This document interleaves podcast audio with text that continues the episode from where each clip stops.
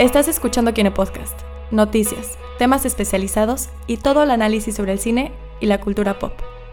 Cuidado, puede contener spoilers. Comenzamos.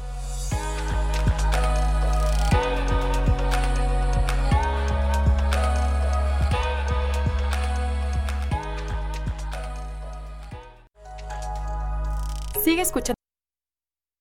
Hola a todos, bienvenidos al Kine Podcast. Disculpen la, la trabadera, se, se, medio, se medio fue el, el, el, playlist acá. Pero bienvenidos al Kine Podcast, aquí en la segunda emisión, eh, ya día miércoles, son las 8.15. Disculpen la tardanza, íbamos a empezar a las 8, pero todo está bien y todos estamos tranquilos aquí en el Kine Podcast y en la segunda edición. El día de hoy es día del Rincón del Cácaro y nos acompañan aquí en cabina. Hola, soy Gerardo Novelo, estudiante de comunicación y escritor en Kinecarus. Hola, soy Abraham Soloveichik, eh, también estudiante de comunicación y pues también escribo en la página de Kinecarus. ¿Qué tal? Soy Cristian Pacheco, diseñador gráfico y geek en general. Y aquí un servidor Juan Esteban Méndez. El día de hoy empezamos con el Kine Podcast. Y antes de eso, eh, les recuerdo que el Kine Podcast empieza en, con, esta, en esta ocasión empieza como el programa normal, como todos ustedes han conocido en la semana pasada, pero pasamos a la edición del Rincón del Cácaro, que es la edición formal del Kine Podcast. Entonces hablamos de temas eh, de tintes formales y de tintes académicos y de formación cinematográfica y de crítica como un tercer grado, solo que de cine, prácticamente, ¿no? Entonces el día de hoy empezamos con las noticias. Salió el tráiler de Avengers Infinity War. ¿Quién ya lo vio aquí? Que me imagino que todos ya lo vieron. Estoy Por bastante seguro que... No, no, no creo que alguien en esta mesa se haya tardado más de una hora en verlo desde que yo, salió. na- yo nada más porque me estaba despertando cuando subieron el tráiler. Yo igual, no manches. Eran como... Me desperté así de, de- de pura casualidad a las 7 y ching, hay tráiler. Y lo vi. Y wow. Ah. Sí, yo estaba despertando y, me, y veo un WhatsApp de mi hermano que dice, ¿ya viste el tráiler? Y yo, ay, sí, sí es cierto. Hoy Sí, salió. cierto, salió. Literal fue lo primero que hicimos al despertar. Sí, sí. y no manches, qué tráiler. Todas las cosas, todos los personajes, todos los looks cambiantes, todo lo... Thanos. Ya se ve Thanos. No, y no empieces Está increíble. Juan Esteban Sí, de hecho, ya Sí. los memes nos hicieron esperar, ¿eh? Sí, no pasaron ni 10 minutos. Sí, digo, yo no puedo, en- yo, yo en mi papel de, de fan de DC no puedo meterme eh, en cuestiones de, de empezar a criticar lo que Pero te viene emocionó el tráiler. Sí, o sea, tiene momentos que, que me dice, ah, sí quiero ver los trancazos de, las, de, de- de esta, ¿no? Quiero ver las, las, las peleas porque se llama Infinity War, espero que haya al menos, al menos tres o cuatro escenas de batallas fuertes. Oye, y no es Eh. como, no es como Civil War, que era una, una guerra de mentiritas porque nada más eran como 20 personas. En el tráiler se veía una guerra de verdad de un montón de, de- de la Black Order de. Thanos y los, los de Wakanda. Una guerra propia. Por fin podemos ver ejércitos eh, peleándose como debe ser. Sí, ese, ese, ¿cómo se llama esta cosa? Ya no es, ya no es el ensayo. ya, ya no es el Ah, ensayo. esta ya- sí ya es la empieza. buena. Ahora sí, ahora sí empieza la buena, ahora sí empieza la, la pues la matazón. Y prácticamente lo que viene siendo la, con- la conclusión de 10 años, si no me equivoco, 10 años de, de historia del universo cinematográfico de Marvel. Y, y, pues viene para mucho, eh, viene para muchos memes. Eh, ya empezaron los memes el día de hoy. Yo empiezo, fue Bob Esponja, Bob Esponja fue el primero, en su pare- no parecido, el color de la piel de, de Thanos. eh, Adiós, Patricio, ¿no? fue para, para, Patricio fue para el universo de, de Bob Esponja y obviamente pa- eh, Patricio. Eh, es Thanos, por ahí creo que fue Rick de, del Precio de la Historia, que se parece un poquitito y le medio modificaron para que Nada más quede. por calvo. Eh, nada más por Ajá. calvo, exactamente. Igual, eh, Bruce Willis por allá se encuentran. No, ah, Bruce Willis sí. Hicieron, hicieron un, un, un morph bastante interesante de, de, de Bruce Willis y fue así bastante hilarante. En, en fin, pero creo que pues, el tráiler no, no, no tiene de mucho de dónde analizarle. Es más un setup sí, para... Es de- un setup. Es sí. un primer tráiler, o sea, no te puede mostrar la gran cosa. Pero bueno, al menos yo sí puedo decirles Sí, que- yo creo que sí hay mucho que- analizarle sí, ese sí, tráiler. sí, sí. Ok. O sea, es que en, en mi experiencia, y lo estaba platicando con Juan hace rato, que cuando salió el tráiler de la D23 y el de la Comic Con, que se filtraron y todo el mundo, lo- los que lo vieron, yo, yo pensé, me, me esperaba que fuera el mismo nivel de emoción o de hype que estaban dando que en, eso- o sea, en esos trailers. Entonces, este fue más como un, para el que no lo ha visto, pues está empezando así, se está empezando a cocinar apenas, faltan, falta como ocho meses para que se estrene la Bastante. película. No, de hecho. mayo. Mayo. Bueno, seis. Seis, me- seis meses Sí, aprox. algo Sí, así. Algo así Algo seis meses. Sí. Cinco o seis meses. Entonces, como te están empezando a poner ya en el mood de, bueno, ya va a terminar el año, ahí se viene ahora sí lo bueno, que no sé qué, la fregada. Pero yo sí me esperaba algo estilo trailer de Comic Con, que era así, muerte, destrucción, se va a acabar todo, ya estuvo, aquí nos vamos, muchas gracias y así.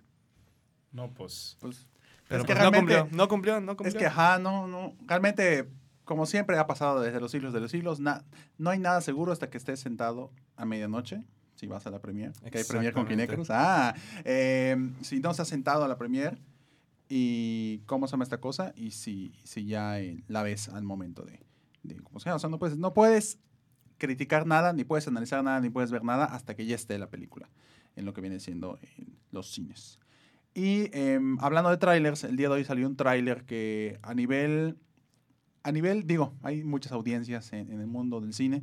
Es una película que sí tiene bastante, bastante promesa por todos los elementos que, que configuran en esta historia. Me refiero al primer tráiler de María Magdalena que salió el día de hoy. eh, que reúne, porque es una, porque es interesante, no es, no, no se quiso dar, eh, no quiso hacer fuercitas con Infinity War, no al contrario, creo que tiene eh, un público bastante seguro, en el cual pues reúne, en primero que nada, a Rooney Mara en el papel de María Magdalena, que pues Rooney Mara, digo, no sé ustedes, y me gustaría saber su opinión igual, para mí es una joya eh, así, en bruto, de Hollywood, que no, ha- no, no es que no haya sabido escoger sus papeles, simplemente los papeles no han sabido escogerla bien a ella. Como pasa con la mayoría de los este, actores de origen extranjero, es muy difícil algunas veces la incursión en, en Sí, claro. Pero yo creo que su desempeño es la eh, que interpretó la chica del tatuaje de dragón, ¿no? Si no Sí, es la Sí, sí, versión americana, no la versión la, americana. Sí. no la original. Sí, exactamente. La original, pues ya luego salió en, en Alien. En, en, en- en- no Covenant, no, en, Prometeo. Prometeo. en Prometeo. Prometheus. Eh, y es, es, una, es una persona que tiene bastante potencial y en especial, y de hecho antes de empezar la transmisión le estaba comentando aquí, a- aquí a Gerardo, eh, es un papel como el de, como el de, ¿cómo se llama esta cosa? Como el de María Magdalena. Es bastante intenso, ¿no? Para meterse ya de, plano a esto, creo que es una, es una prueba para ver hasta, ok, ya da el salto, ¿no? Porque ella misma en su momento, eh, si no me equivoco, mencionaba que, que no quería estar en el spotlight, eh, no quería eh, llegar a ese Star System, ¿no? En que la estén manejando de una manera como manejaron en su momento a, a Jennifer, Jennifer Lawrence y, y así, ¿no? Ese tipo de situaciones pues los estaba evitando. Y con esa película creo que se, se está catalogando como una actriz seria, que no, no desgasta su talento en todo lo que le presenten, pero, pero sí la mantiene en, ¿cómo se llama esa cosa? En un nivel bastante pues, curado. Hace una, hace una curaduría de, de, ¿cómo se llama esta cosa? De, de su sistema de actuación, de la manera en la que, en la que actúa. Y, y es bastante impresionante. Le incluimos que esta película está di- dirigida por el director Lion, que es una película que estuvo Ujú. nominada al Oscar eh, en la mejor película y ganó el sindicato de directores de Estados Unidos por lo mismo. Eh, si no me equivoco, creo que ganó, fue nominado. Lo más seguro es que haya ganado. Eso es lo que leí, hace- leí hoy en la investigación. Previa, sí ganó. Eh, si alguien tiene la, la información correcta o me, o me quiere rectificar, eh, está toda, este, pueden respondernos en lo que viene siendo el Facebook Live de, de Kinecarus. Ahí estamos. Y pues de la misma manera en los comentarios del Mixler. que, ahí estamos De hecho, allá. Juan, eh, lamento interrumpir, nos están preguntando en ¿Qué pasó? Facebook, Eduardo Cervera, que cuándo empieza la venta de boletos para Avengers. Ahora, no sé. Ah, no, no, no, no, falta. No, no, no, falta, falta. Nos falta, nos Falta, falta. eh, la, venta de, de Avengers Infinity War, si todo sale bien, si todo sale correctamente bien, si las, si las piedras del infinito se, se meten en el guante perfectamente bien, en, en enero, febrero, por ahí, empezaría la... ¿Va a ser antes o después del estreno de Black Panther? Es una Exactamente, es un hecho. Sí, tiene que ser. Es un hecho. Ah, ok. Es un Antes hecho. o después. Antes o después de Antes Black o Panther. después de Black Panther. eh, No Es, fe- es fecha segura. Es Sí, fecha no es segura. pierde. fecha segura en, en- de que empiece la, la venta de boletos para el estreno de, de, de, de Avengers Infinity War con Kinecarus. Y les tenemos uf, una sorpresa muy, muy grande preparada específicamente para ese estreno, que luego ya iremos viendo las, sorpresas que les tenemos eh, preparados, ¿no? Y hablando sobre actuaciones, eh, de hecho, no, cierro mi idea. Antes de que comentaran lo de Avengers Infinity War, eh, les quería platicar que uno de los personajes, eh, uno de los personajes, uno de los elementos que sucede en esta película eh, muy importante es la música. La música es de Johan Johansson. que es excelente. Eh, no sé si han escuchado de él. Sí. Es- No, él hizo Arrival. No. Él hizo, él hizo La, La teoría, de todo. todo. Uh, Ah, Buenísima. ya, Sí, sí, sí, ya, excelente ya, Entonces, ya, ya él, ya tiene, una, tiene una manera bastante fina de agarrar las notas y pues meterlas en el, en el, en el papel tanto del personaje como, de, como de la historia. Entonces eso es bastante wow. Creo que, creo que hay mucho talento detrás de María Magdalena. Sí. O sea, porque no solo tienes a Rooney Mara y a ese, ese director muy bueno, tienes Sí, claro. a un guion, o sea, una persona muy buena detrás del guion, y tienes a, a Jesús, que es, ese es Joaquín Fénix, ¿no? Sí, claro. Joaquín Phoenix. Hay muchísimo, le veo mucho potencial a María Magdalena. Sí.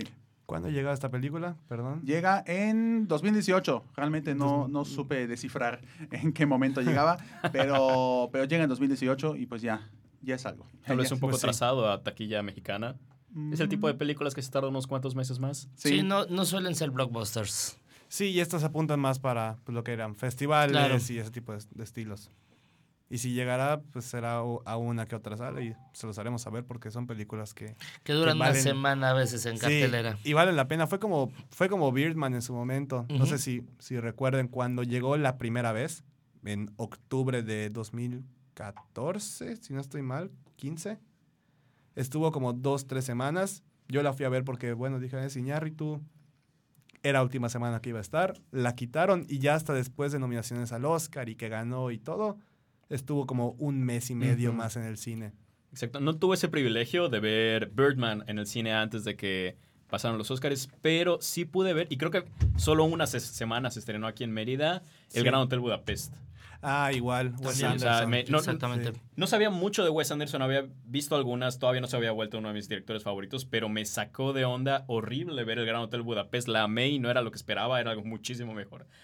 Y Creo la, que es- la agarré de casualidad porque ajá, no sabía que se iba a estrenar y se quitó la próxima semana. Sí, es agradable, bueno, eh, ir al cine sin una expectativa y sorprenderte con, con la película. Me pasó un poco lo mismo con Birman. Yo realmente no tenía ningún tipo de idea acerca, no, no quería influenciarme. Eh, no sabía qué esperar y obviamente me imagino que este, esta película de María Magdalena, espero que suceda lo mismo, ¿no? Pues esperemos, porque la verdad, bueno, al menos si es muy enfocada a lo que es el aspecto religioso y así, pues no hay un historial muy bueno que digamos con las películas que se meten mucho en el, en el tema de la religión, ¿no? La única película que yo he visto que sí, o sea, críticamente es muy buena y pues para los que sean creyentes también es muy buena y muy reflexiva es el Evangelio según San Mateo de Pier Paolo Pasolini. Es un clásico, pero Es también está clásico. La Última Tentación, creo de que Cristo, es William que es Dafoe, ¿no? William Dafoe, dirigida Ujú. por Martin Scorsese. Que es muy buena, Buenísima, por que me, eh, me dio vibra de esa, el tráiler de María Magdalena. Habría que ver este, un poquito más ac- acerca de, de los cortos y informarnos un, un poco más para saber qué tal estará. Pero bueno, pasemos a la siguiente noticia. Entonces, en lo que Eh, Que esa, eso es- esa es, es es- grande. no es, es grande, no es controversial porque ya, ya Porque la sabíamos la noticia es noticia. vieja, nada más en la noticia- aclaración. Pero ya, ya revelaron las causas de. Bueno, el mismo, para el que ubique a Daniel Day-Lewis, eh, el actor que interpretó al presidente Abraham Lincoln en la película que se titula Lincoln, dirigida por Spielberg. Al The eh, Butcher en, en la película de con Leonardo DiCaprio. Exactamente, también, también en esa película. Pues hace unos meses, no tiene más de. ¿Cuántos meses? Unos. ¿Tiene un tiempo, tal vez un año entero? ¿De, mm, de que, De que se su retiró. retiro. ¿Un año o meses, según yo? No, meses, tiene meses. Tiene meses. Tiene meses. Eh, ya reveló las causas de, de cuando se va a retirar, pero ahorita retomamos esa noticia. Ahorita retomamos la noticia. Vamos a, a tener una pequeña pausa de cinco segunditos, se los juro, va a ser rapidísimo. Y regresamos aquí al Kine Podcast. Cinco segundos, disfruten la música. y regresamos aquí al Kine Podcast.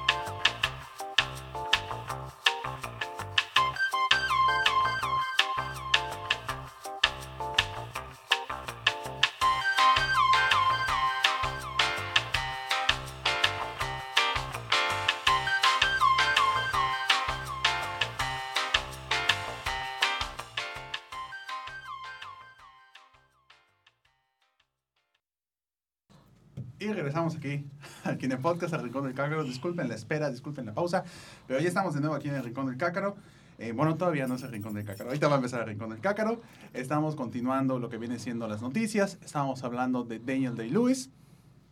Que ya anunció las causas de por qué se está causas. retirando. Perdón, antes de que continuemos con Daniel Day-Lewis, quiero claro. retomar la noticia que estábamos hablando antes, ahora que ya llegó Manuel Escofié. Eh, María Magdalena se estrenó el tráiler, ¿lo viste? Eh, no, sinceramente no. Vi- que Juan Esteban lo comentó y me llamó la atención, pero no he tenido oportunidad de verlo. Chale. Ok, perdón. Porque va- vale la pena. Pues yo creo que sí, o sea, Sí, digo, justamente es- es- estábamos es un- hablando de eso, ¿no? Ujú. Sí. Sí, Excelente. precisamente. Y pues, da- date el chance para, para ver eh, Ok. el tráiler cuando tengas oportunidad. Ahorita llegando a mi casa. Claro que sí. ¿no? Por supuesto. Claro que sí. Para no Y- quedarme atrás. Sí, sí, sí, por ahí como que va a tu tema, entonces. Eh, Excelente. Sí, pues es, es, un- es una... Promete mucho, promete mucho el, el, tráiler y pues a ver qué, qué nos depara, ¿no? Eh, continuamos con Daniel Day-Lewis, muy rápidamente. En resumidas cuentas, ya mencionaron ya el, el, el per se, ¿por qué? Eh, el, el motivo no. o estábamos No, no. empezando. ok, estaba Estábamos empezando a Ok, ver. ok, ok, sí, sí, no, no estaba en Sí. sintonía, pero ya. Ok, adelante. Eh, Continúa pues, con, con el- Tú, tú lo leíste, tú lo analizaste mejor que yo. Entonces, ok.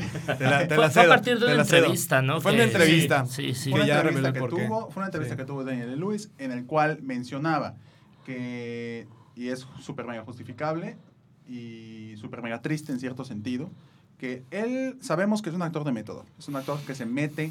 Muy de su- método. Muy de método, se mete mucho en sus papeles, en, es, eh, intensea, intensea con sus personajes, cosa que es buena para la película, pues buena para su personaje, pero... Solo que a diferencia de Jared Leto, lo hace bien. Exacto. Exactamente, exactamente. Guay, lento. Guay Leto.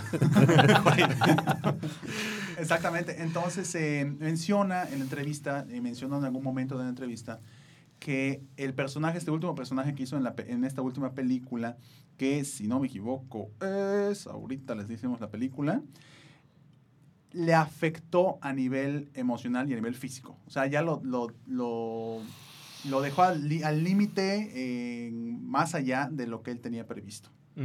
Le pegó muy duro, dijo que entró en una depresión muy intensa.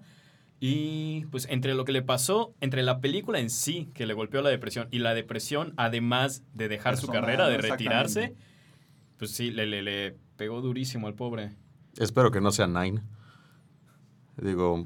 porque de por sí, eh, digo, es, es- le fue muy mal, está mala, pero no- cuando hablas de depresión no creo que sea por eso, creo que es por otra cosa. Ok. Sí. La película es Phantom, Phantom Thread. Thread. Es. Phantom, Sí. Phantom Ah, la Thread. de Paul Thomas Anderson. Exacto. Exactamente. Va a ser su última Va película. a ser su última película. Eh, de hecho, aquí tenemos un, un fragmento de, de la entrevista en la cual dice, antes de hacer la película, refiriéndose al, al Phantom Thread, dijo él, no sabía que iba a dejar de actuar. Sé que Paul, o sea, Paul Thomas Anderson, y yo reímos mucho antes de hacer la película. Y luego dejamos de reír porque los dos estábamos abrumados por una sensación de tristeza.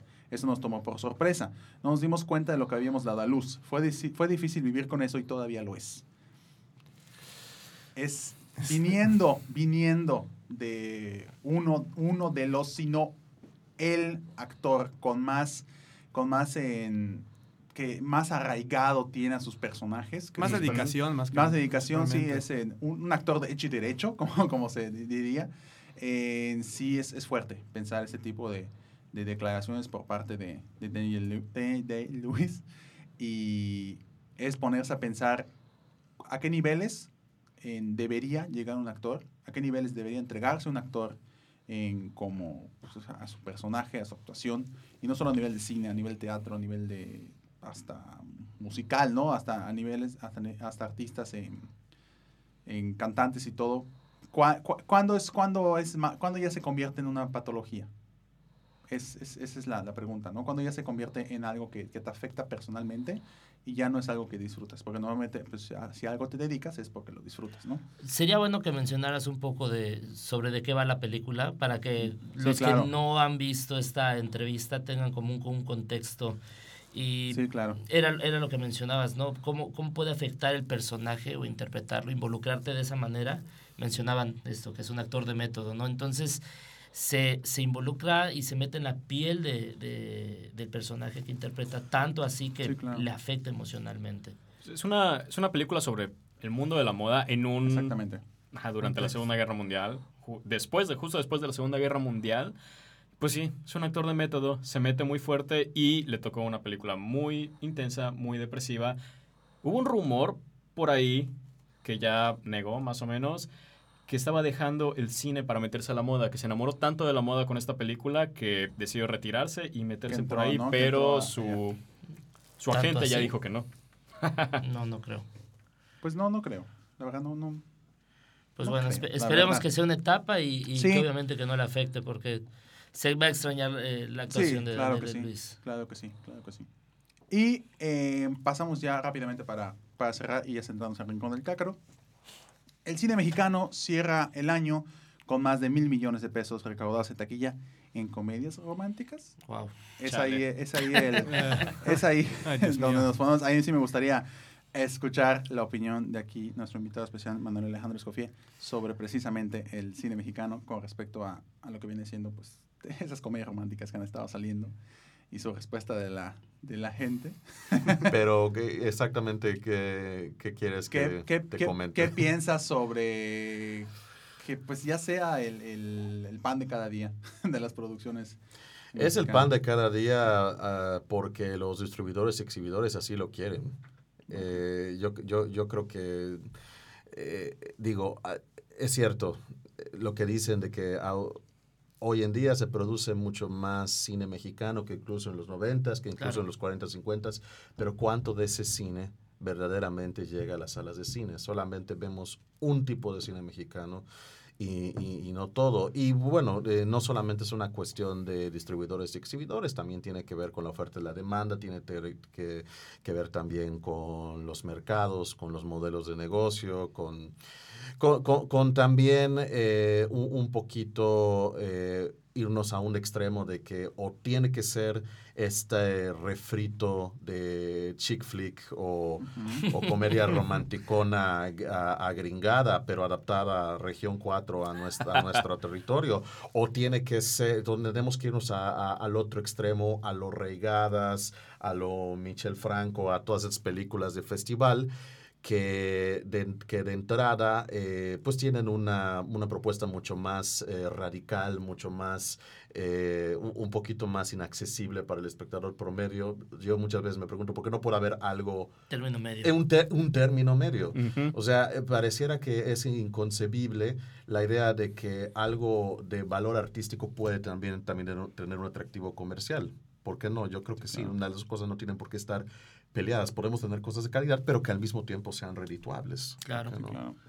Sí, tiene, ti- es, es perfectamente, creo que mejor no, no, no pudo, no pudo haber estado la, la opinión, realmente es, es eso. O sea, es, es eh, los puntos sobre la silla es pre- perfectamente lo, lo que estás diciendo, Manuel. Es, es eh, no tienen que, no tienen que pelearse. O sea, Sí, y, y de hecho, o sea, no tengo nada en contra de ese, de ese tipo de películas. Están para un mercado que, que hay, es oferta y demanda. Las hacen porque hay un mercado para ello. Hay gente que les gusta, está bien, pero pues ¿por qué tiene que ser lo único que veamos Sí, en, salas nacionales? Claro. ¿no? Creo que en el programa anterior mencionábamos un poco que en Hollywood sucede, ¿no? Eh, Tú tienes una cuota al año que cubrir. Sí.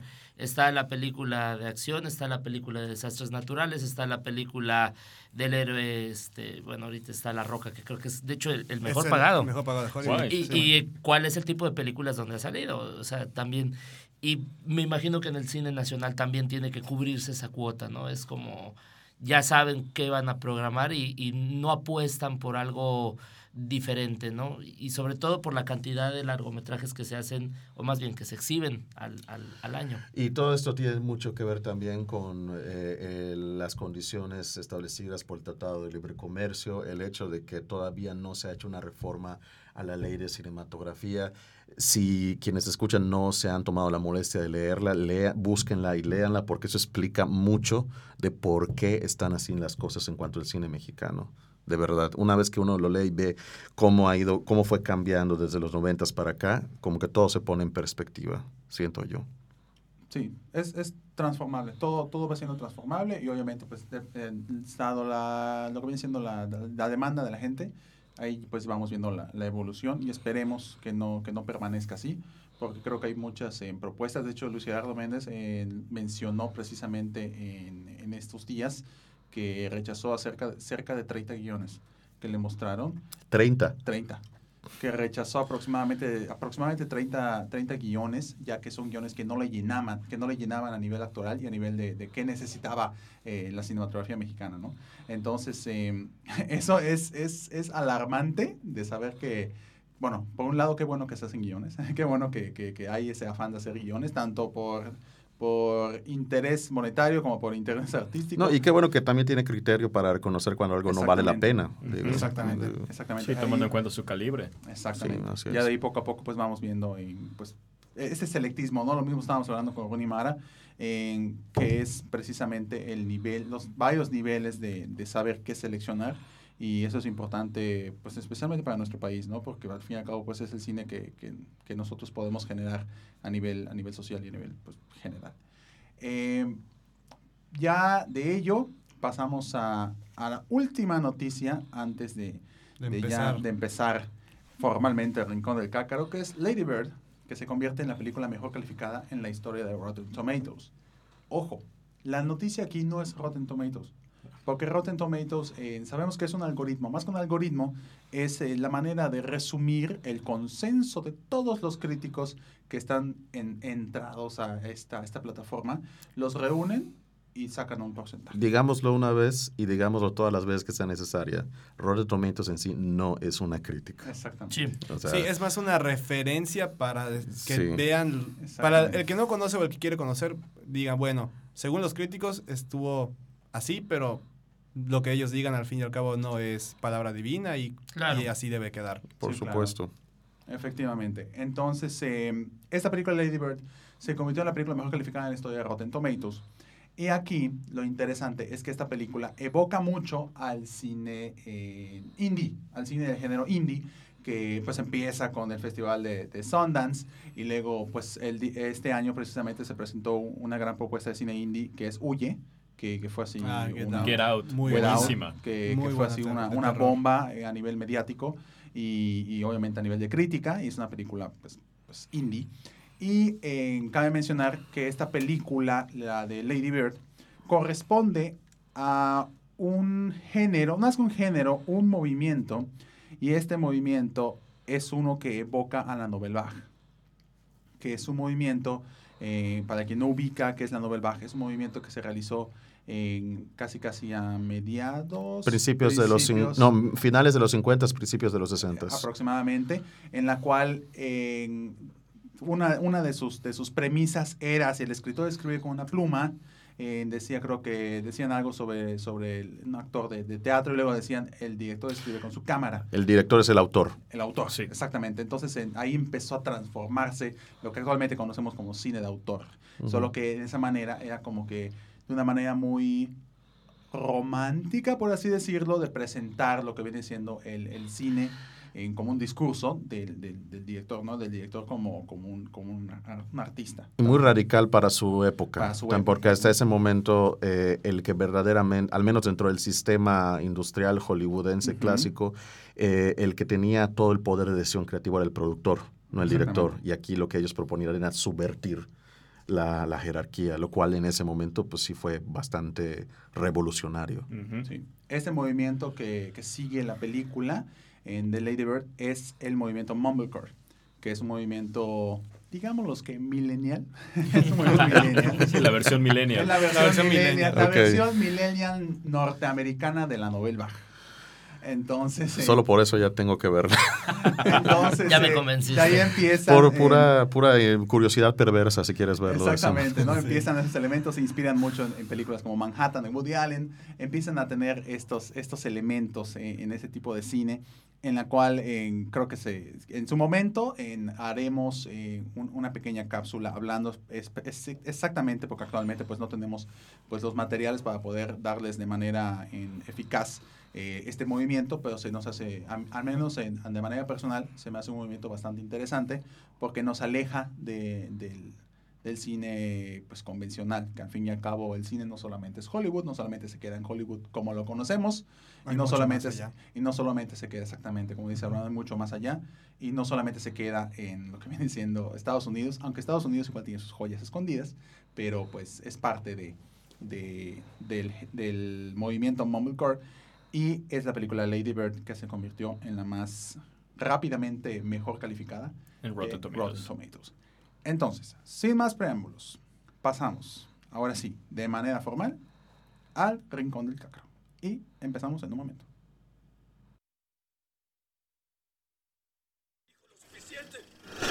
Él me dijo que tú lo mataste.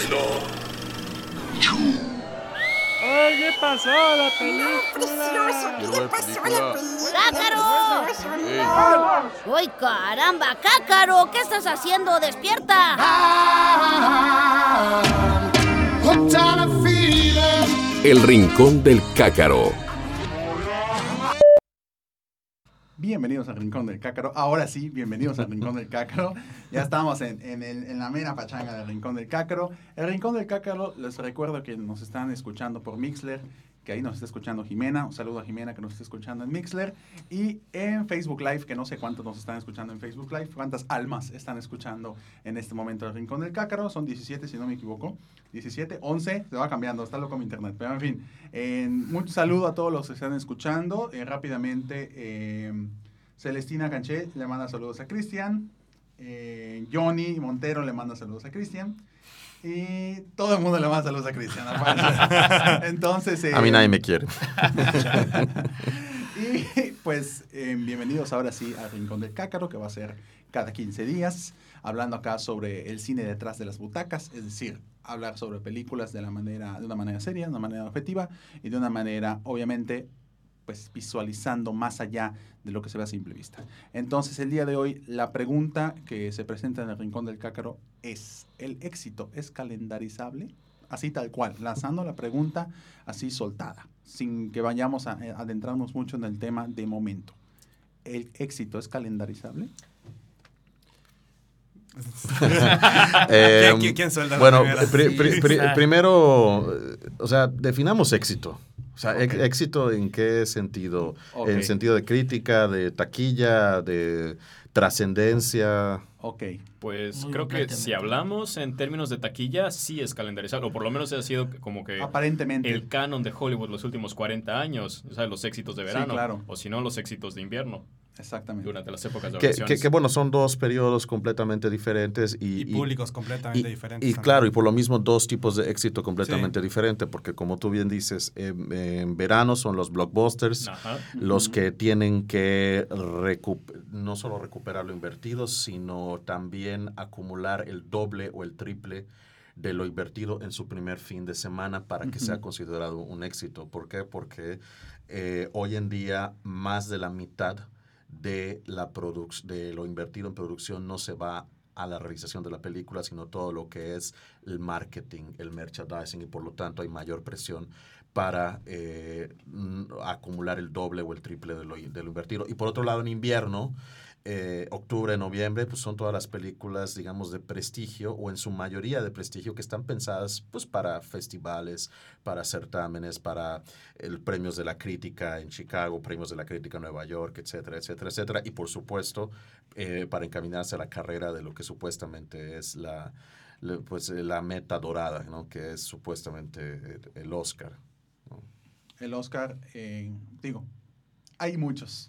Sí está el Oscar. Obviamente, el, el Oscar es a nivel hollywoodense. Sí, claro. El- sí, el claro, mayor sí, claro, premio pero, que pero puedes todos estos, sí. otros premios que hay previo a la temporada del Oscar, eso es solamente el calentamiento. Sí, más Sí, allá globos en realidad, para lo que uno verdaderamente can- eh, está, candi- este está postulando, Exacto, claro. es para eso. El sí, objetivo es llegar allá. Sí, esa es, la, es, la, es la, la joya de la corona, ¿no? Todo lo demás son, son accesorios de oro. son accesorios de oro, pero, Para el pero Oscar. exactamente para, para el Oscar. más que, más que, más allá de si, se- si es legítimo o no el Oscar, porque hay mucho que discutirle, Sí. eh, es una institución importantísima para Hollywood y definitivamente esos estrenos de invierno para allá están apostando para la estatua de Oscar. Exactamente. ¿Quién decide la calendarización de las películas, de los estrenos? Pues realmente es, en- es cuestión de, de- de- Estudios. de estudios. Estudio. O sea, los, los, no, los estudios de cine. O sea, si estamos hablando desde el punto de vista industrial, las, las productoras, eh, también exhibidores, distribuidores. O sea, es un modelo que ya, como bien eh, comenta Gerardo, ya desde hace varias décadas ya se estableció de esa manera, de, de tal manera que, o sea, es calendarizable en el sentido de que lo han hecho calendarizable. Claro. Y la lógica es, eh, ¿y la lógica cuál es? Que en verano son vacaciones, todo el mundo ya salió de la escuela, ya salió de la chamba y aparte pues eh, se supone que a muchos les pagan vacaciones supuestamente. Entonces hay, hay mayor probabilidad de, de tener tiempo libre, tiempo ocio y también tiempo para poder gastar. Y entre lo que esperan que se gaste pues son taqui- eh, taquilla, boletos, ¿no? Y, so- y no solo eso, sino también todo lo que viene con la venta de, de DVDs, de Dulcerías, Blu-rays, sí, dulcerías, DVDs, etcétera. y todo eso. Y en el caso, por ejemplo, de, de invierno, no, no olvidemos también que no solamente películas de prestigio, algunos blockbusters están pensados específicamente Bueno, para temporada de invierno. Claro, Star- este- Star Star Wars Wars es el- es es el el- ejemplo en cuestión. El gran Sí. parte Sí, agua. Es, Claro. el, es el caso más reciente, porque O sea, es- originalmente Star Wars era en mayo. En mayo. Claro, pero ahorita... mayo, ahora. Ahorita se pusieron muy astutos y dijeron, bueno, es Navidad, todo el mundo va a querer, juguetes. va a querer comprar su muñeco de Star Claro. Wars. ¿sabes algo? Eso está muy interesante, lo de los juguetes, porque para empezar, son fácil la mitad del dinero que ganan esas películas. O sea, Sí, estamos hablando sí, de películas de superhéroes, películas de Star Wars. Los juguetes son... Es que esa es la clave, ese es el punto. Desde que George Lucas empezó la franquicia, él se dio cuenta eh, de que el verdadero dinero no iba a venir de la critiquilla, iba a venir del merchandising. Sí. Eh, los juguetes, las loncheras, las camisetas, el soundtrack, todo lo relacionado. Y por lo tanto, ese ha sido, a eso le ha apostado y le ha ido bastante bien. Y los pobres ejecutivos de Fox, que al principio Sí. no daban ni un peso por el original Star Wars, le, Le dieron todos los le dieron Sí, todos le los dieron derechos. los dice, Tómalos, porque al fin y al cabo, pues a nosotros que nos interesa. Y ahorita muchos de ellos deben estar revolcándose en su tumba. Le dieron claro. derechos de merchandising y de secuelas. Él, él sacrificó el sueldo, ¿no? Eh, precisamente. una buena parte por de eso. eso. Sí. Sí, y Fue eso- una estrategia bastante buena. El tipo no es nada tonto en ese sentido. No. Y, y en ese sentido yo me atrevería a decir que es un genio. sí. Sí. Definitivamente. la verdad. Eh, Pero ¿sabes algo? Se ha vuelto de cierta manera artificial. O sea, porque ah, antes salía la película de Star Wars en mayo, verano, listos para que todos los niños la vean y seis meses después le pidan a sus juguetes. Ahorita no puede, o sea, está- ahorita está muy difícil que una película salga el 15 de diciembre y a los 10 días ya estén los juguetes bajo el arbolito. O sea, los papás ya planearon lo que van a comprar y por eso le están metiendo el Force Friday. Sí, Sí. Claro. O sea, todo ahora ya es mucho más simultáneo y más Sí. compacto en un No, mismo e- periodo e- tiempo. incluso desde antes, Desde porque, antes. bueno, claro, en, el Force Friday es en septiembre. Sí. fue, Sí. fue la segunda semana de septiembre, si no estoy mal, y me acuerdo que desde junio, julio empezaron a anunciar qué muñecos iban a salir. Exacto. Claro. Eh, claro, y- pero sobre todo también, o sea, desde que un año antes sale el teaser trailer, ya estás vendiendo la Exacto. Ya película. Exactamente. Eh, jus- justamente eh, eh, eh, en, la, en- en la materia de que imparto de comercialización de proyectos fílmicos, vemos eso. O sea, desde el, ni, ni siquiera desde el trailer, desde que ya lo anuncias, Sí. lo estás empezando a vender. Y ya todo se está preparando precisamente a partir de ese anuncio. sí, desde que pones. es algo frío, que pones- como diría el Chapulín Colorado, es algo fríamente calculado. Claro, Desde el momento que pones.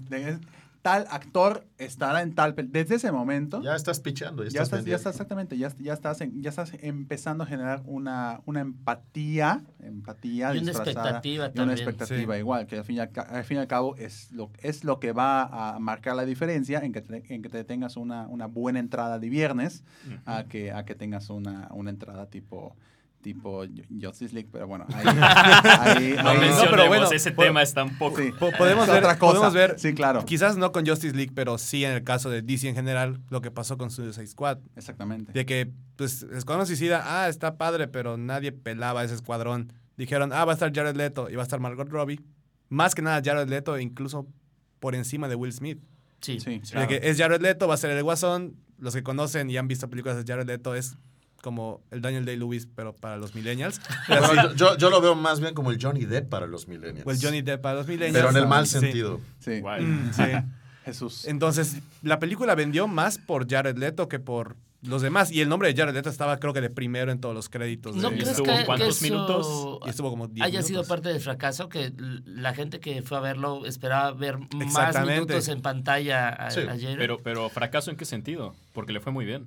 Eh, hablando en cuestión de recepción Sí, de, de la gente. recepción de la Sí. gente. Y de reputación sobre todo. Sí, ok, Sí, porque- digo, sí, o sea, eh, por- por- y, digo, a lo mejor me van a querer linchar por hacer esta comparación, pero veamos, por ejemplo, el caso de las películas de Transformers. Exacto. Hicieron millonadas de dinero, no podemos decir que los productores están muriendo de hambre y sin embargo eh, decir Transformers es remitirte a algo con una muy baja reputación, al- algo que no que, que se ha vuelto de hecho un mal chiste. Sí. Sí. Entonces, desgraciadamente, pues por el, por el motivo que fuere, eh, por lo que entiendo, porque no, vale aclarar que no la he visto hasta todavía, pero el- por lo que yo he entendido, Escuadrón Suicida está en ese nivel de que sí, le fue muy bien económicamente, pero entre los que... ¿Les de- gustó la película? Los No que les muchos. interesa realmente este universo y los que deberían ser los que mejor la juzguen, pues no tiene una reputación muy positiva, muy favorable. Sí, ¿no? por ejemplo, en el caso, regresando un poco a lo que comenta Manuel del caso de Transformers, yo creo que la mayoría, si no es que todos aquí vimos la primera La película primera. hace 10 años. Sí. Y fue, fue, guay, fue hace 10 años, ok. Sí. Más de Este, 10 años. 10 años, 2007. Ah, chis. Fue 2007.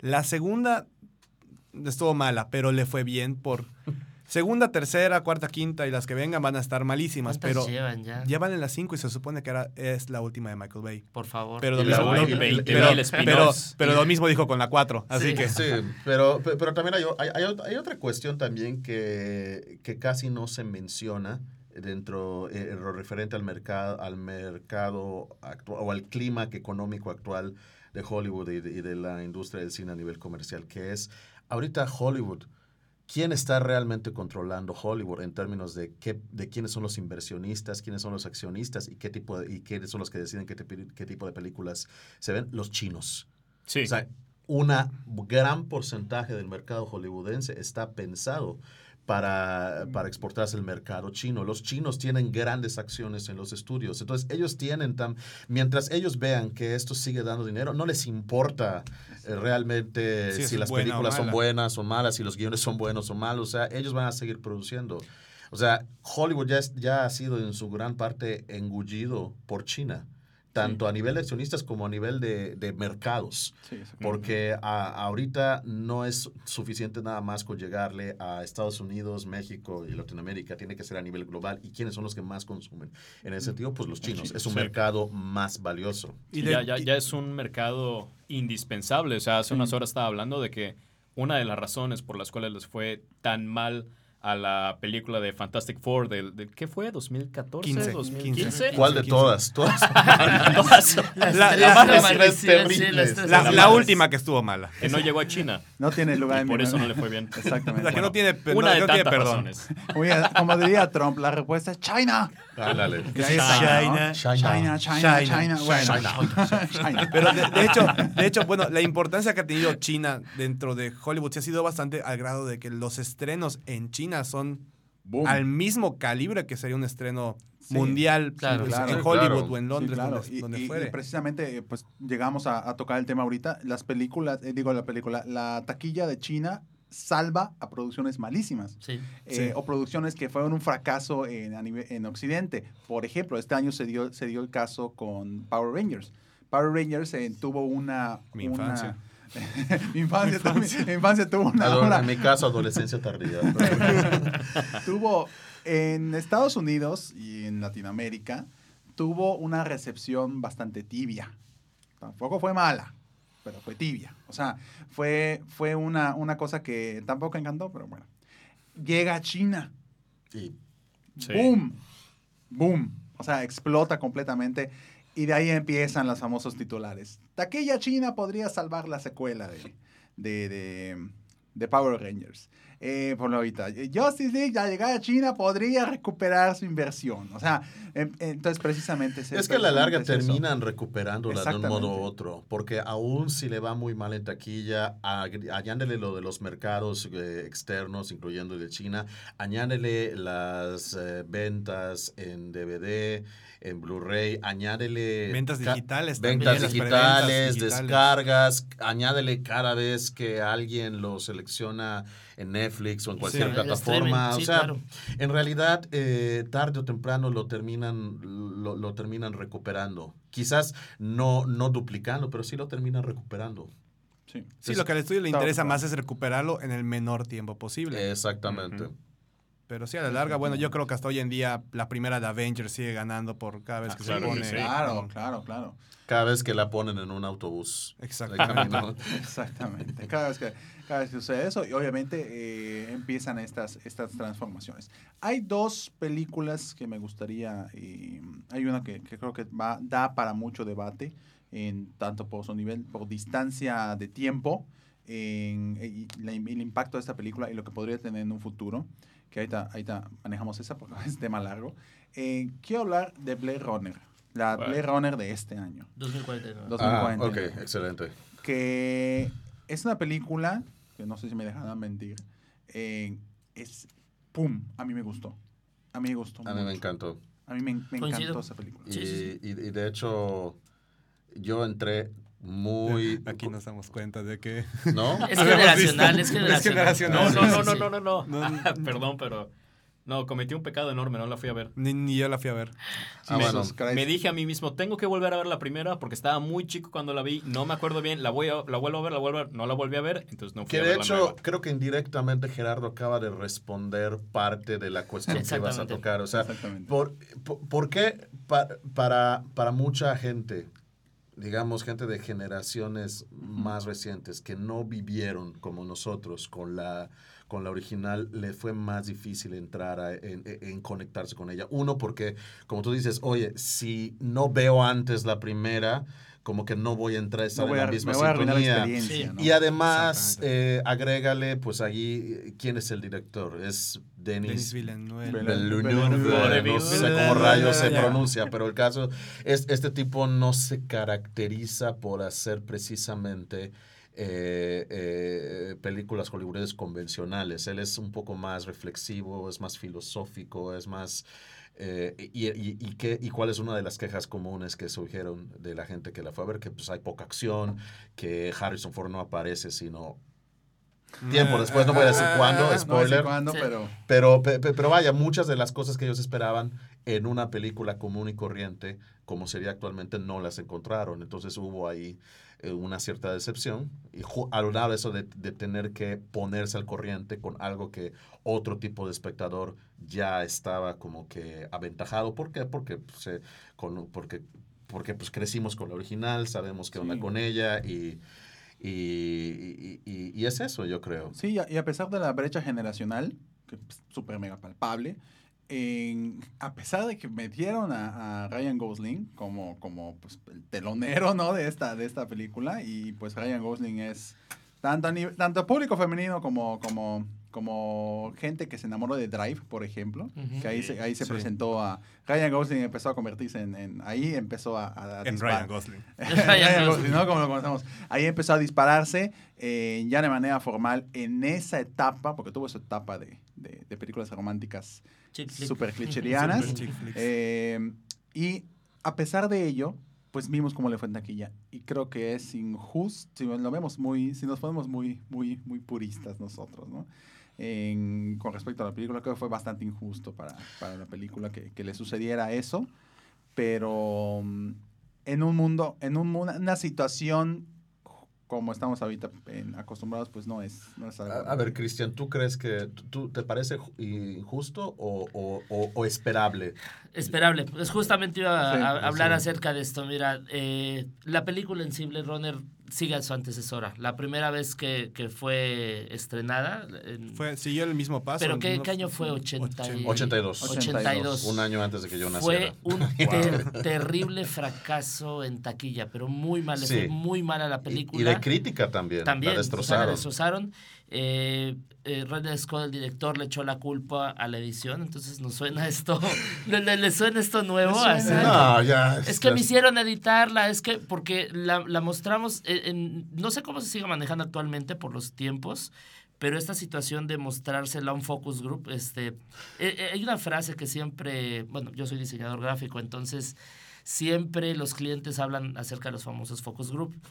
Eh, Ford decía, si le preguntamos a las personas qué quieren, ellos nos van a contestar caballos más rápidos. Esa frase me encanta porque es el, el- el peligro de, los, de estos focus groups. Sí. Y bueno, eh, puntualizando, en el caso de la primera, justamente se hacen ajustes a, a la edición, se hacen ajustes incluso a la historia, se cambian algunas cosas y eh, trajo como resultado que creo que incluso el estreno se retrasa y bueno, fue una bola de nieve.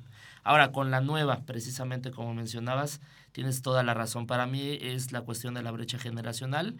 Eh, también era como esta exaltación de que no sabían si iba a ser capaz la película de, alcanzar a sus predecesores que tenía...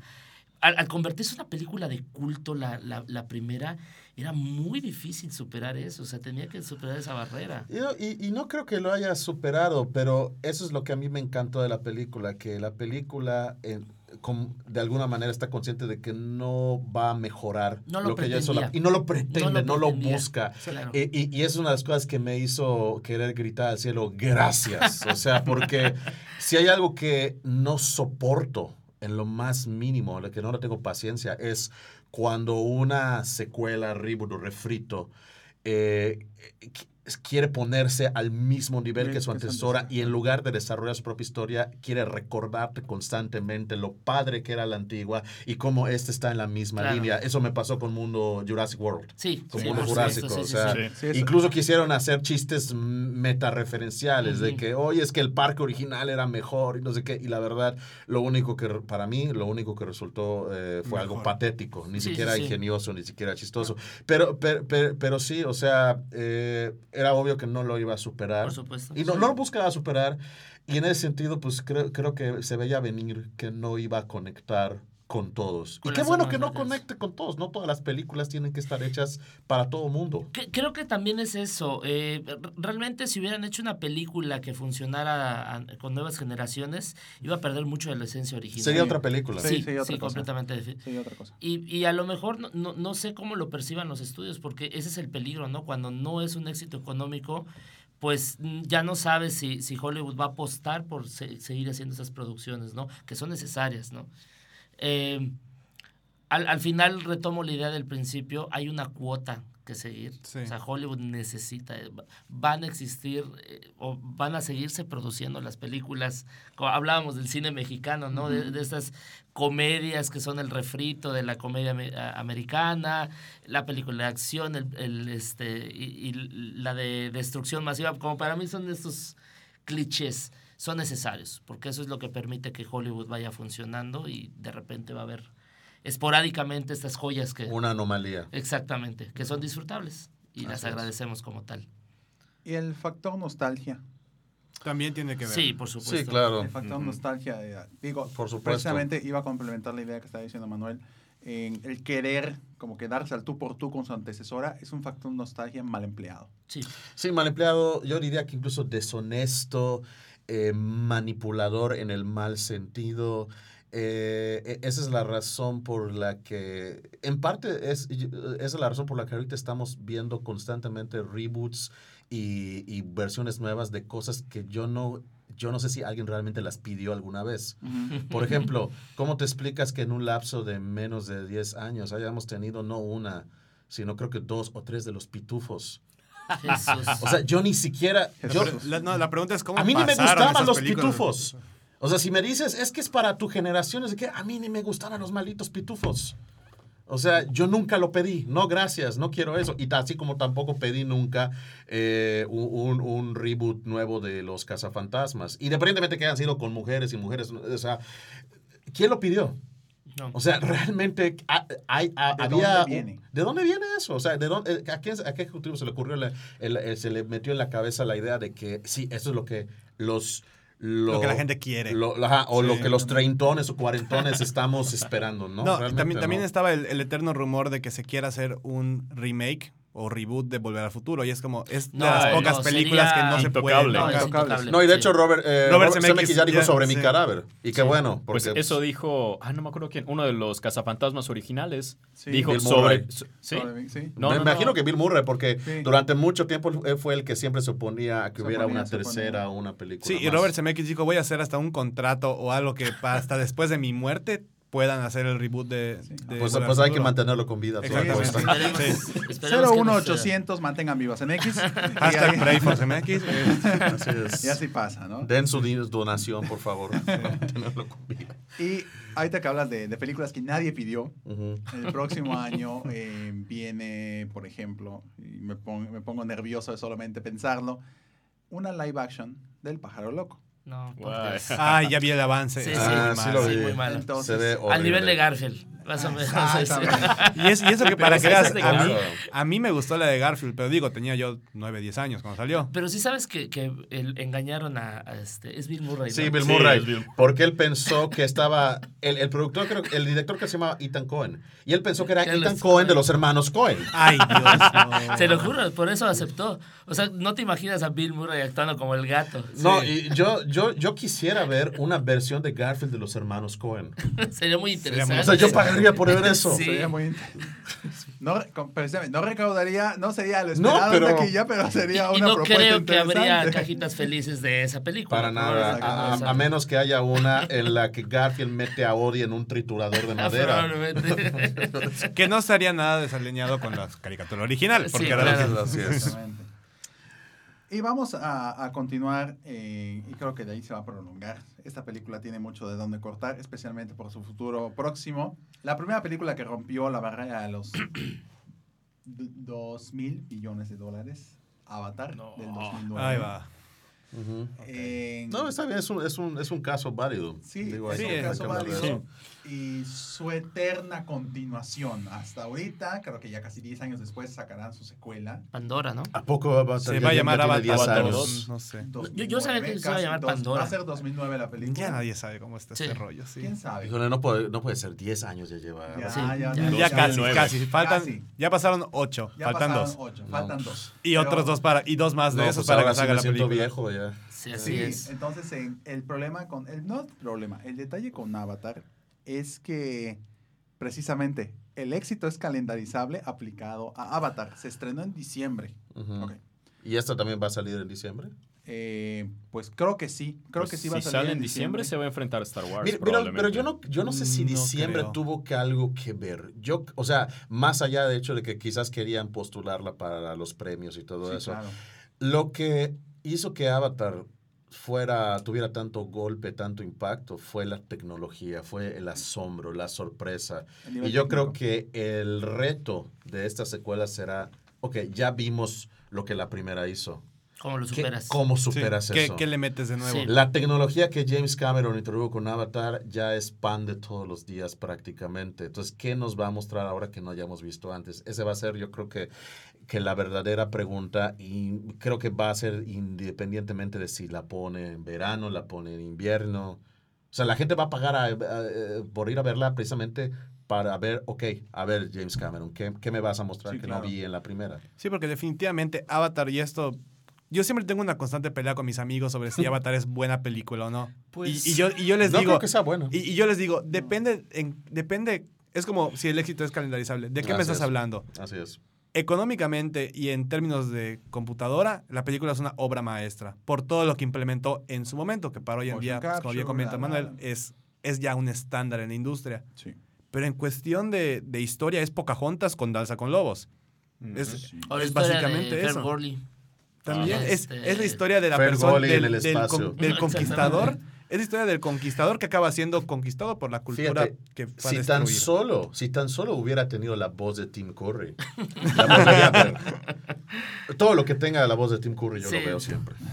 ¿Sabes algo? Hasta donde yo tenía entendido, que tal vez ya lo cambió James Cameron, la promesa para Avatar 2 iba a ser debajo del agua. Sí, Que el, Era que el- que el explorar. gran wow iba a ser tecnología para grabar debajo del agua. Ah, sí. Se supone que deben de explorar más ya todo lo que es el mundo de Pandora, Pandora. en James Avatar Cameron 2, está 3 muy y 4. obsesionado con, Con el agua, océano. Sí, sí. tiene, tiene Sí. un- Tiene Titanic, tiene este. Pues la única que no tiene agua es Terminator.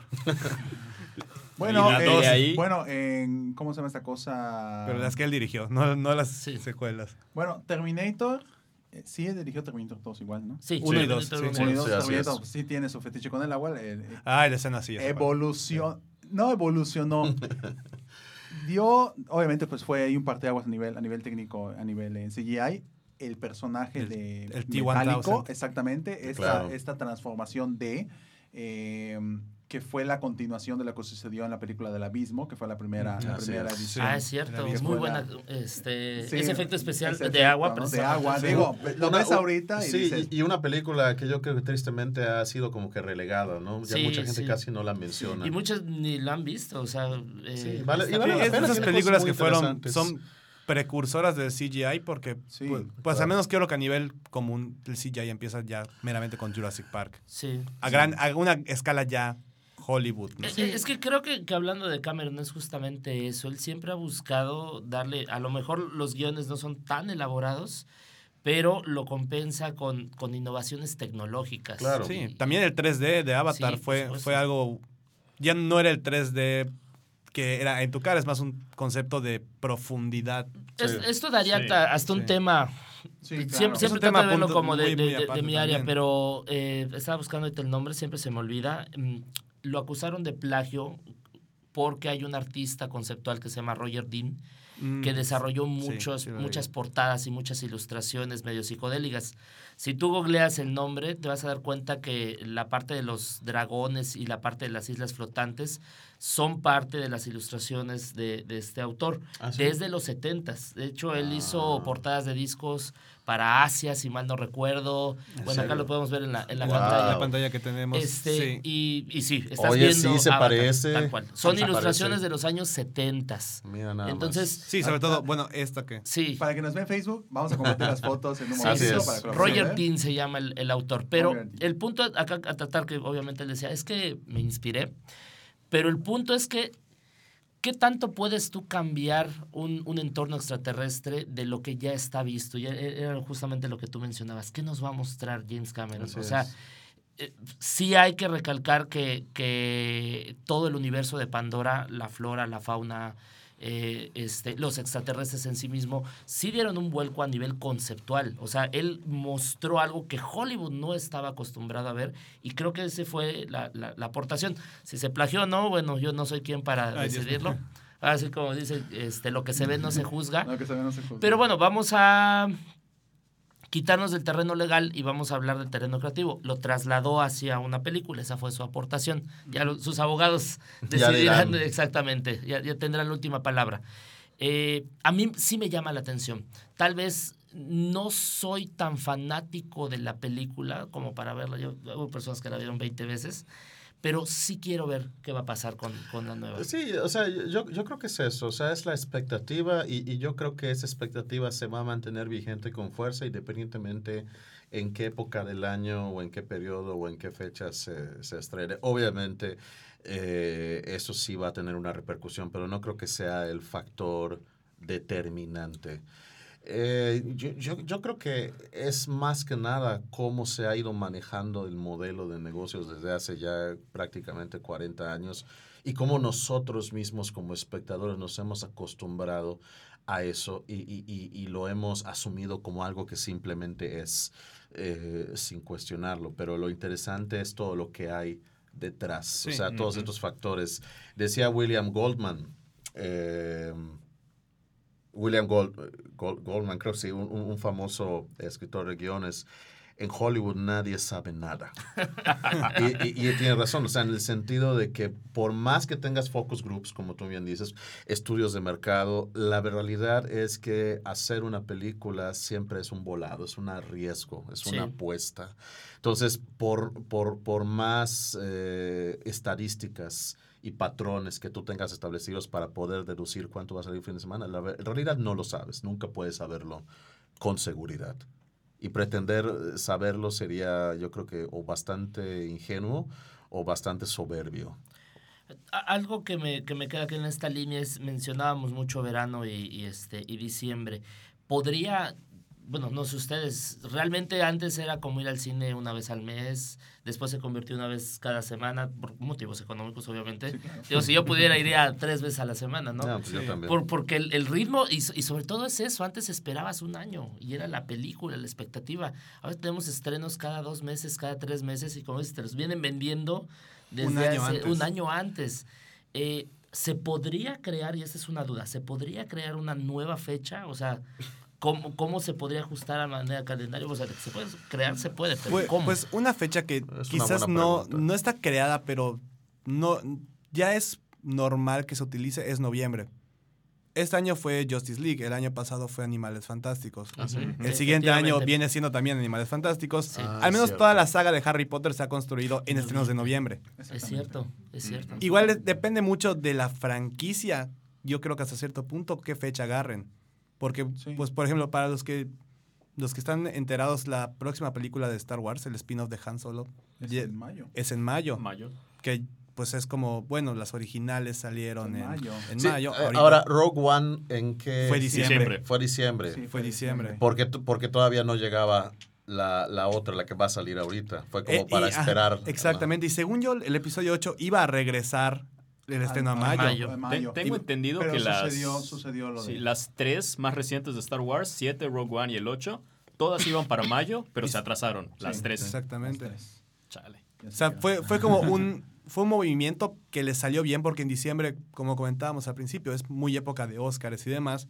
Y la gente que está de vacaciones y dicen, es que no quiero ir a ver tal película porque no me llama la atención. No quiero ir a ver un biopic. Exactamente. No, no quiero ir a ver, no quiero ir a ver a, no quiero ir a ver a Jack Nicholson haciendo de no sé quién o ahorita que Pues viene no, la no de- po- no podrán ir a verlo porque, ya se retiró. ya- No, va, va a regresar.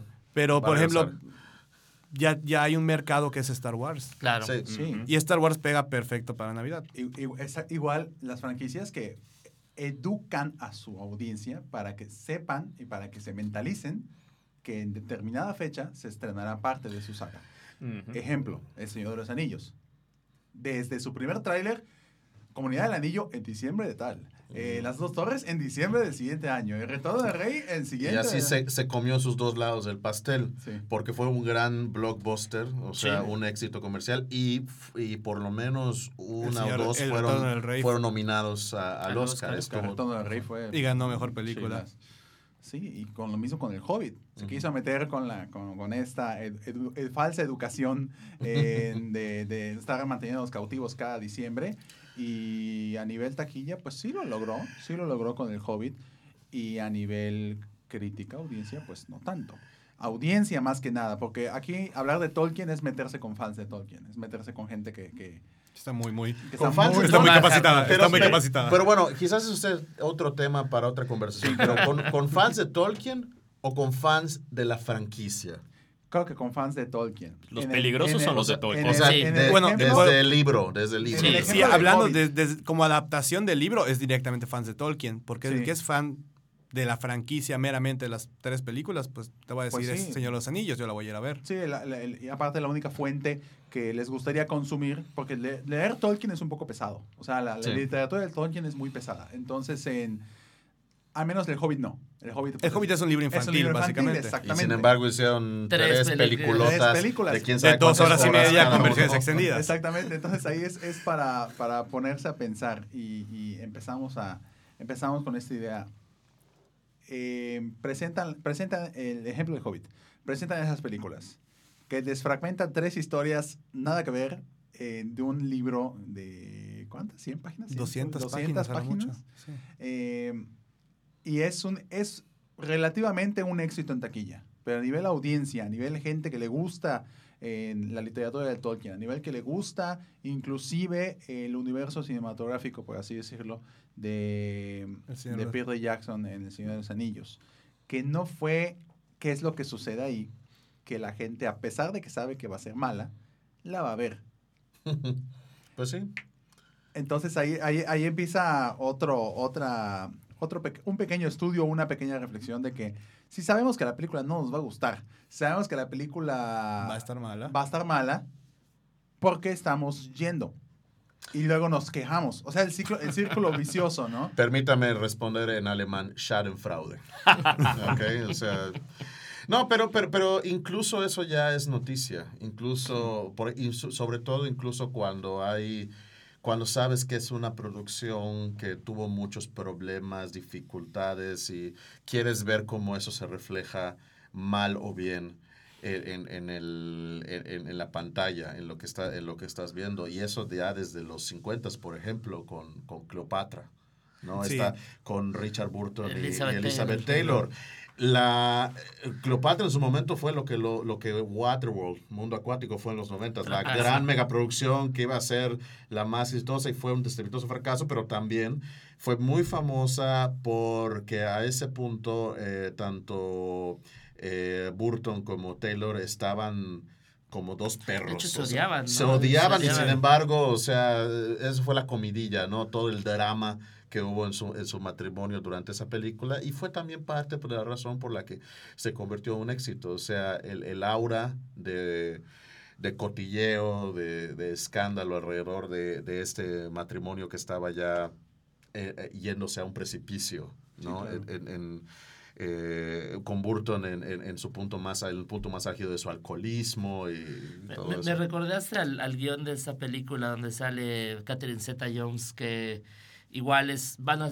van a estrenar una película y contratan como este agente de relaciones públicas y se lleva- Ah, excelente esta de, de mm, Gracias por fumar. Este, no, no, no, No, es no. donde van a hacer el estreno en un hotel. En, Ah, en- sí, sí, sí, sí, esta comedia este- romántica con Billy Crystal y con Julia Roberts. Sí. porque, porque, ¿cómo se llama? Porque lo- lo- el actor y la actriz se van a, son, son como que el Brangelina, como Exactamente. Y- Estaban y- separados. Sí. Pero, pero dicen, no, no se separen, por, por- por- an- esperen hasta que hasta el estreno, porque de eso depende el, eh, El éxito de la el éxito película. de la película. ¿Por qué? Porque la gente quiere pensar que, ah, es que son, son es como la realeza, ¿no? Esos matrimonios perfectos y todo Así es. eso. Y, y, es- y, la- y- y eso también repercute mucho, ah, independientemente, ya sea que la pongas en verano, en diciembre o en lo que sea, cuando tienes un escándalo, eh, e- e- eso no te salva nada en términos de taquillas.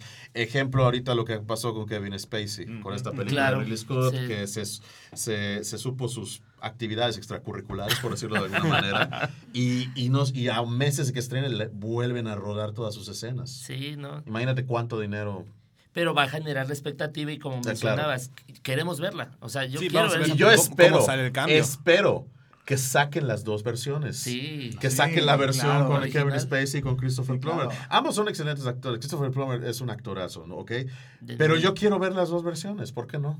Sí, la, la misma, el mismo, el mismo Morbo. Morbo, claro. Exactamente. Sí, es el morbo, A ver cómo sale. No, y sobre todo, más allá de Morbo, yo quiero ver lo que hace Kevin Spacey con este papel. Que debe haber claro. sido impecable. ¿eh? Porque O sea, independientemente de lo que haya hecho, coincido. sigue siendo un Sí, actorazo. exactamente, exactamente, exactamente. Y de hecho creo que hoy se liberó una respuesta que dio eh, Ridley Scott. sí. sobre, sobre el- esa, la famosa sustitución, de que si, de que si no era muy arriesgado, eh, si no quería retrasar la película al 2018. Se estrena Ah, sí. ahorita En diciembre. En. Sí, es una de esas películas que está pensada para temporada de premios. ¿Por qué? Porque también pues, es un drama basado en un hecho real y todo eso. Es de este millonario Paul Getty que le secuestraron el- a su nieto sí, sí. en los 70 y Ujú. todo eso. Bueno, entonces eh, ya llegando a las conclusiones finales, porque ya mero eh, está terminando eh, el tiempo del, del Kine Podcast y del Rincón del Cácaro. En resumidas cuentas, después de todo esto, la pregunta sigue en pie. Y creo que aquí no se, no se responderá ahorita, no se va a responder ahorita, perdón, pero va, va a dar pie a que, a que se continúe esto. Ujú. eh, ya a nivel tanto nuestros, nuestros escuchas como a nivel de los que están aquí presentes. ¿Han Eh, mencionado comentarios, perdón? Sí, de hecho, sí, ahí te lo iba a dec- decir Ah, precisamente. perdón, sí, precisamente en. O sea, digo acá, comenta rápidamente, preci- qué bueno que lo comentaste antes que, antes que me- nos iba a saltar. Eh, un saludo a Eduardo Domínguez, eh, que está mandando saludos. Eh, cuando estábamos hablando de lo que vienen siendo los reboots, remakes, etcétera, Jesús Mesa mencionó, viene Yumanji y dicen que es divertida. Dicen que es divertida. Ojalá. A ver qué sucede. Esperemos Ojalá que sí. por lo menos sea divertido. Exactamente. Tiene un buen cast, la verdad. Sí. Eh, yo apuesto a Jack Black. Me gusta su manera de actuar. Creo que regresó con Escalofríos. Con Sí. Que sí, que fue buena película. Eh, fue buena buena, película. fue buena. para, para lo que Para lo que- implica. Pero no tuvo Sí. buena recepción de taquilla. Exactamente. Exactamente. Pero apostaba. Como que. Los que, los que leyeron las novelas y Es, fans que, de la es que serie. es lo mismo, una encantó. brecha generacional. Sí, o sea, sí. tú y yo sabemos qué onda con escalofríos, pero los, Los más críos. Los milenios.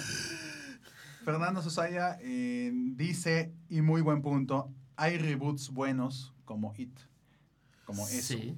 Pero se construyó mucho el Bueno, hype alrededor. Alrededor ni siquiera Bueno, de la película en forma, de cómo se Depende, estaba porque haciendo. no, no, no se lo digas a fans incondicionales de la original como mi mujer aquí presente, porque, porque sí se pone a debatir, pero eh, yo, a- yo It me pareció aceptable ya. O sea, Sí. Sí, claro. Yo la considero un muy buen ejemplo de un remake. Sí. O sea, no soy fan del original, lo de, de lo- lo- las únicas dos cosas que saco de It, la nueva versión, son uno, que confirmar que en lo personal no me gusta Stephen King. Y, do- y- y- y dos, que definitivamente los 80s ahora son los nuevos 60s. Sí, por supuesto. Sí, sí, sí, sí.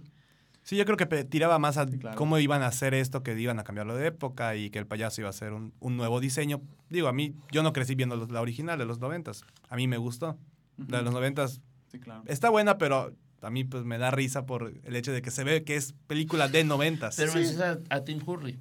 O sea, Es Tim Curry, Tim es un Curry. Tim Curry es Tim Curry. Sí, sí, sí. O sea, larga vida Tim Curry. Creo que ahí, este, para no, nos Para vamos no a llevar una hora en esto, Sí, sí. este, para mí lo compararía justamente como lo que hizo, que si bien no es un reboot, eh, este Blade Runner 2049 jugó con esas mismas reglas, o sea, decir, vamos a ser, vamos, va a haber un respeto hacia la original, que es una miniserie para la televisión, no fue una película para Hollywood, entonces tenía un presupuesto más limitado, que es una muy buena producción para su época.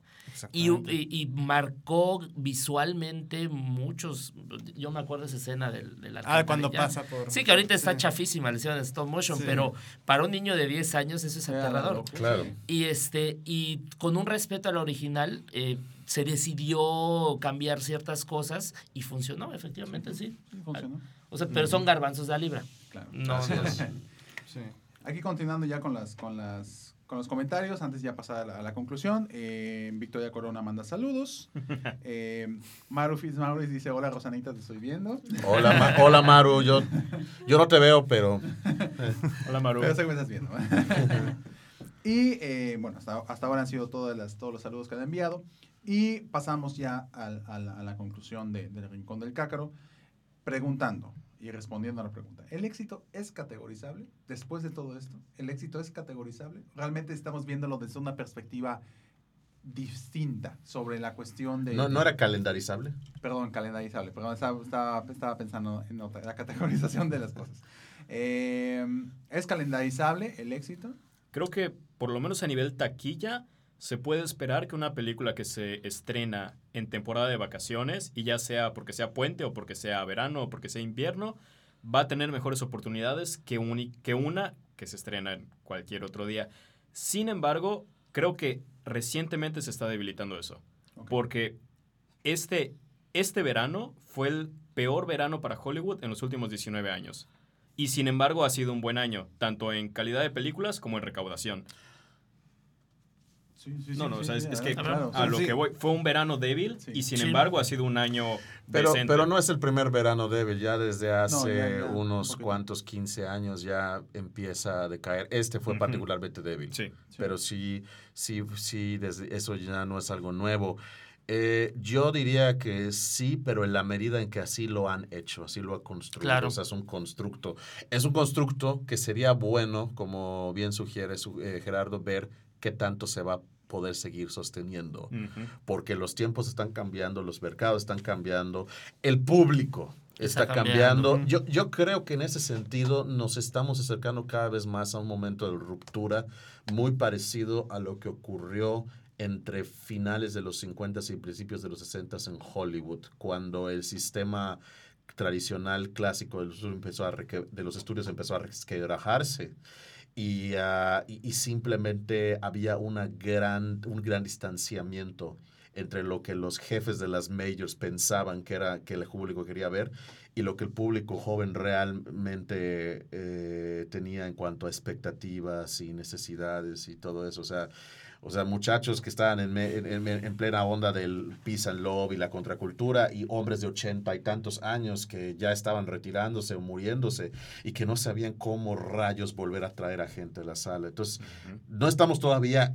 formalmente allá, pero yo creo que estamos en ese, eh, eh, la industria está en ese camino. Sí, está en un punto de cambio y creo que el peso que antes lo tenía el calendario, Ahora poco a poco, pero muy claramente se está yendo hacia la expectativa, hacia el hype, hacia el, hacia el tren del mame, pues. Yo, yo, este, sí. añadiría dos cosas. Voy a tratar de no, no este, desvariar.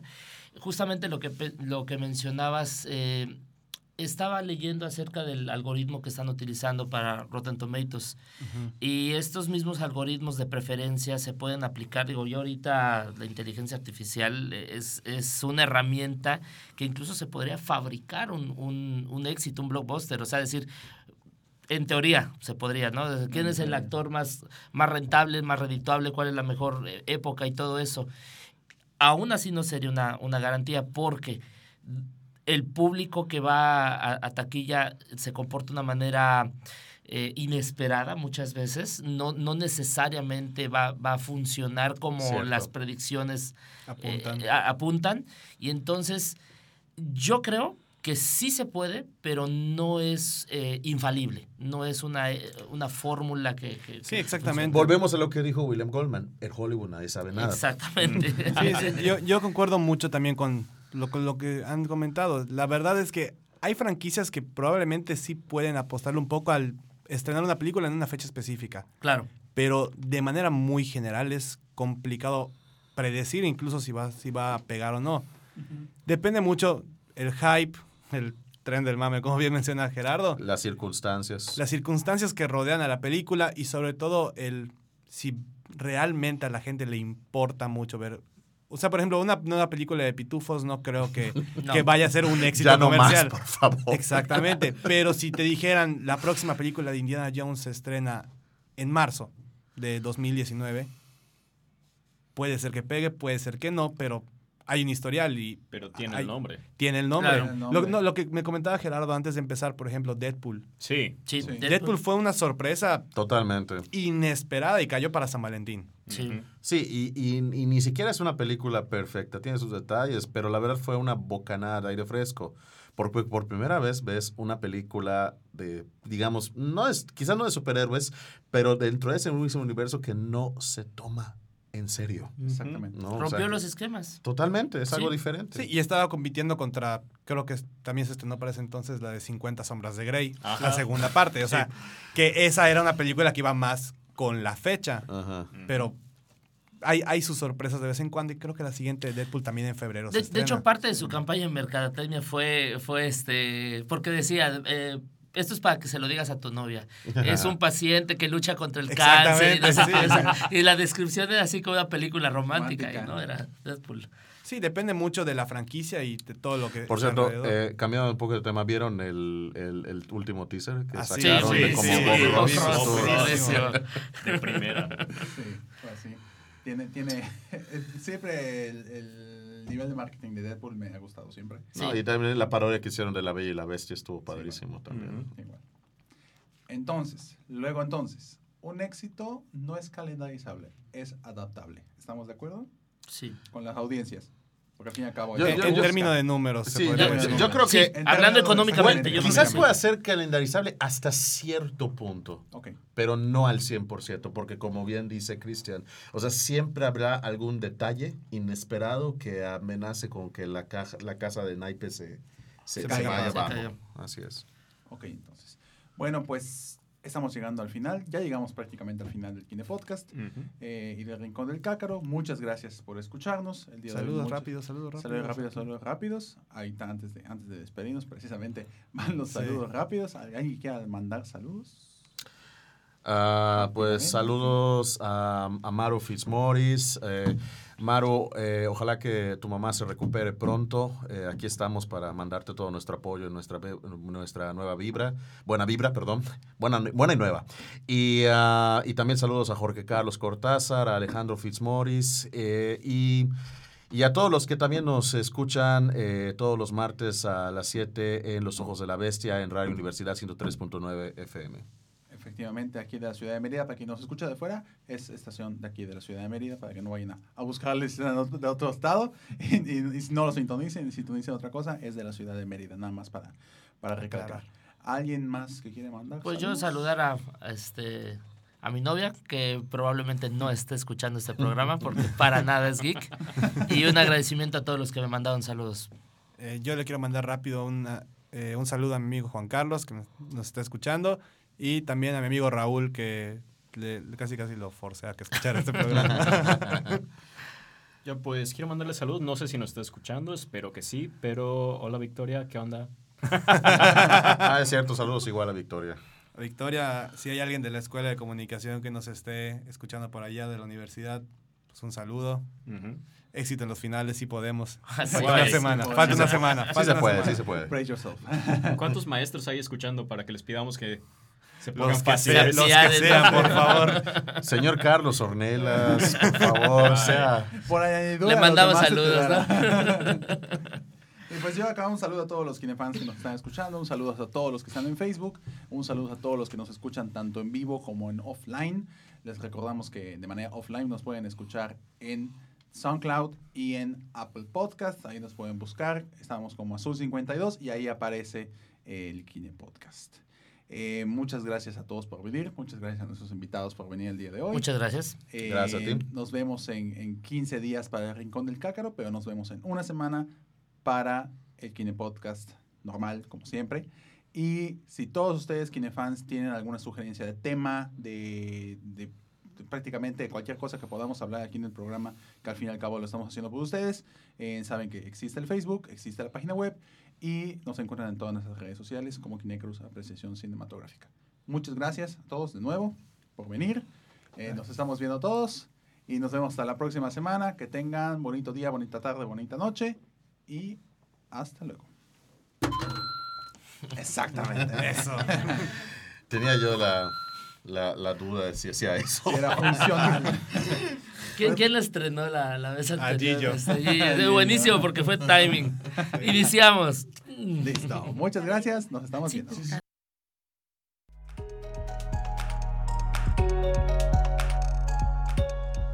El Kine Podcast es grabado en la ciudad de Mérida, Yucatán, en las instalaciones de Sur 52. Las opiniones expresadas en el programa son responsabilidad de quien las emite y no representan la opinión de Kinecarus. Búscanos en nuestras redes sociales y en kinecarus.com.